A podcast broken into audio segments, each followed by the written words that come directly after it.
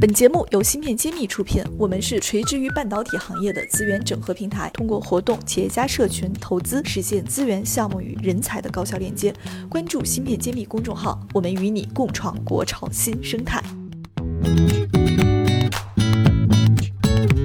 院长，我们都知道，上个世纪呢，八九十年代，我们也讲了很多国家都对半导体行业做了很多贡献和做了很多投入。像我们前段提到了日本、韩国、美国，他们做了一些政策上的支持，支持了这个本国的集成电路的发展。其实我们国家呢，也不是没有响应的哈，因为我们《新式一书》里边也提到了，我们国家也。做了一个比较大的工程，叫“九零九工程”，就是专门面向于芯片产业的。我想今天呢，就请您重点来谈一谈“九零九工程”大概是一个什么样的一个状况。九零九工程是九十年代的一个中一个工程。那九十年代呢，就是国家在决定在芯片产业上要做要要赶超。那么，其实，在九零九之前还有一个九零八工程。那九零八工程呢，是在无锡。所以说，在无锡也产生了很多公司，在无锡附近呢，呃，集成电路产业是比较发达的。那基鼎资本基本上也是比较落后呃中低端的水平。九零九是第一个中国第一个八寸线。哎，这个八十年代末九十年代初我们就开始布局芯片了，说明我们中国起步的还是比较早的。啊，和国际上比还差得蛮远的。嗯，这是是因为你在九零年这个真正开始生产的几乎要到。到到九七年，这个这个因为这个这个工程过过程的话，因为没基础，建设周期，嗯，所以不是建设问题，你技术哪里来？我们前面讲到三大因素：钱、人才和技术。嗯，我们当时国家还很穷，嗯，勉强从我据我所知是李鹏总统的特别基金拿了十亿美金来做这件事，这件事情。但是呢，没有人，没有技术，嗯，所以我们的人和技术怎么解决？花了，据说全世界各地谈了无数个公司，一定是引进的，你自己没这个技术，谈了很多很多。这个具体的详细的内容呢，在《新事一书》里面有，另外还有专门的，就是有一些回忆录啊，这个中国这个就是电子工业部总工程师于中玉先生写的。那本书里面会有详细的这些九零九工程的介绍。我们这边要说的是，当时是举国之力做这样一个项目，确实是很很大的一个呃事情。因为今天钱国家钱很多，那时候国家钱很少，在那时候还做这个事情的话，是得到了最高领导人，包括总书记和总理的支持来做这个事情。而且领军人物是我们当时的呃工工业电电子工业部部长胡奇立。胡部长来支持的，所以他一直是这九零九工程的总指挥。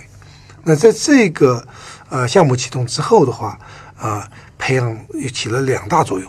第一个是到今天看，培养了大量的人才，为全中国。第二呢，我们真正有这样一个稳步发展的一个一个基础，就是到今天回头看，啊，这个项目还是。比较成功。那这个项目当时上马了之后，为未来的中国集成电路带来了一个什么后续的一个结果呢？有没有产生一些深远的意义？其实当时做的想法，因为了保证它不亏钱，嗯，所以呢是要求和呃那个对方日本的合作公司就叫做 NEC 哦，要保证产品订单，嗯，那么这样子的话，呃，他们能够保证的是动态存储器，嗯。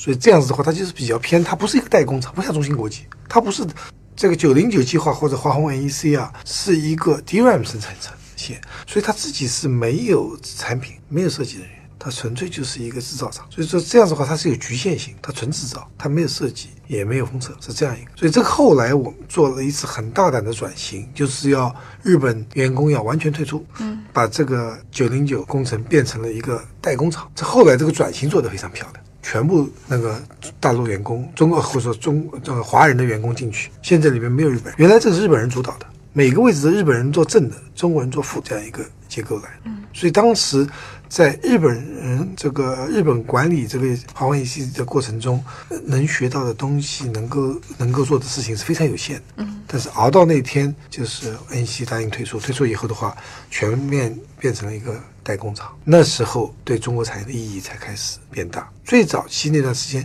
只是说中国有这样的制造业，而且店客户全是日本，没有中国中国大陆的设计公司是得不到任何支持的。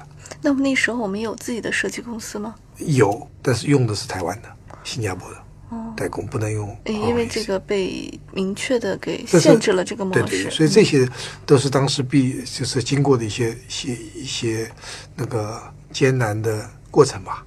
嗯那这个后续的这个代工厂变成了今天的什么样子的公司那？今天呢，还嗯、在后来中芯国际成立，啊、然后华虹呃红利也成立了，嗯。它和红利合并了，嗯。红利是做代工出身，嗯。所以它就增加了等于说增加了红利的代工的那个规模，所以现在叫华虹红利。就是当年九零九啊，最早叫九零九，后来叫华虹 NEC，嗯。后来叫合并以后叫华虹红利，嗯。现在香港上市的就是华虹红利这个公司。嗯，除了对呃当时的这个制造厂进行了一个保留，那当时这个九零九工程还为我们中国的这个集成电路产业贡献了什么呢？就是人才，哦，人才和后就是日日本管理团队退出以后，是对集成电路芯片设计和封测上下游的带动起了很大作用。嗯，但是早期是没作用的。对，就是艰难的困苦期熬过之后，对啊，就说早期是培养人才的，这个后来就是把上下上下游也带动。那么中芯国际的定位是数字电路，嗯。啊、为主，它呃华虹红利呢是专注这种嵌入式的应用和功率器件，嗯。那么电源管理，所以这方面呢，它有它的独到之处。嗯。那么而中芯国际是是紧跟呃世界潮流，跟台积电嗯。联电竞争的，所以嗯。肩负着不同的任务。而他那边是以中国市场应用为主，嗯。呃，不一定要最先进，但是要呃适合中国市场的。所以中芯国际和红利的那个定位分工还是呃有区别的。嗯。呃，那谢老师，您刚刚那句话里边提到了这个华虹红利是由华虹和红利两家公司合并而成的，红利又是怎么来的呢？红利是和中芯国际几乎同时在两千年左右呢创办的。那么红利当时的定位呢是主要是啊、呃也是代工，所以和中芯国际当时很像。后来有区别，就红利是专注八寸的，中芯国际到到北京发展十二寸，啊、那个变成了一个全中国遍地开花的一个代工厂，而红利呃、专注在长江。嗯。呃八寸的，嗯，那么但是红利和华虹啊、呃合并九零九合并以后呢，又成立了一家公司叫华丽，嗯。华丽呢是专注十二寸的，所以基本上它有很清晰的定律，把十八寸的做到极致，再上市，然后呢，最先进的技术呢放到十二寸的那个新公司叫华丽。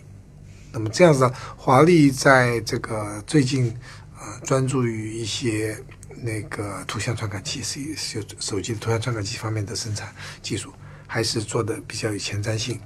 嗯、就是它都特华虹红利和华丽都很有特色，它专注于某一个领域。那最近听说华虹红利也要做十二寸厂，是在无锡要建，就是中跨出上海。在上海的基础打好了以后开始，所以这个和中芯国际战略不一样。中芯国际早早的就在全国布局了，那么华虹红利走的比较稳健，在上海经过十几年的耕耘，才开始考虑在其他的呃上海以外地区发展。就成熟了一个才走出去。对，所以说这里面呃和董事会或者是企业那个领领军人物的思维和战略啊、都有关系，不能说谁对谁错，因为它本身每个公司的基因啊、决定了它战略是不同的。但总的来说，它对整个这个产业啊不能只有一家公司。嗯我觉得有中芯国际、有华虹、华虹利、华丽啊，现在长江存储，这是一个非常好的格局。要不然的话，就没有竞争，就没有进步。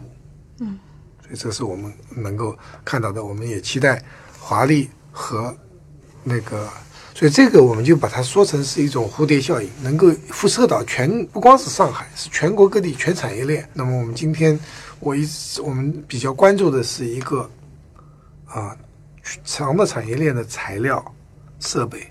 那我据我了解，所有的这个中国的公司，包括中芯国际、华虹红利、华丽，都非常注重培养本土的这个供应商、设备、材料、呃化学气体。这呃，我们也培养了一些上市公司，所以这些只是某一些案例。那未来我希望成为一个全国，呃，遍地开花的，就是全产业链我们都能够覆盖。这是我们回到中兴通讯这个世界，我们弱的是全产业链，并不是某一件事情弱，而是全产业链漏洞太多。那么今天我们说的最最纠结的是大圆片。如果原材料没有，就像一个高级的厨师，你不给他材料，即便有再好的水平和对啊，有水平，有有有很好的厨房，但是没菜，原料没有。所以我们不要光注着注重着设计、制造、封测，我们要看的是材料有没有，零件有没有。因为是打仗打到一半，不是子弹没了。嗯，所以这些呢，也希望大家都关注，不要只关注呃那个大家看得到的制造、风风车和设计，更要关注那些看不到的地方，那是才是我们真正的软肋。其实我们制造、设计、风车都不错了。感谢大家收听《新事揭秘》，更多精彩内容请关注《新事一书》。我是谢志峰，我在新世揭秘等着你。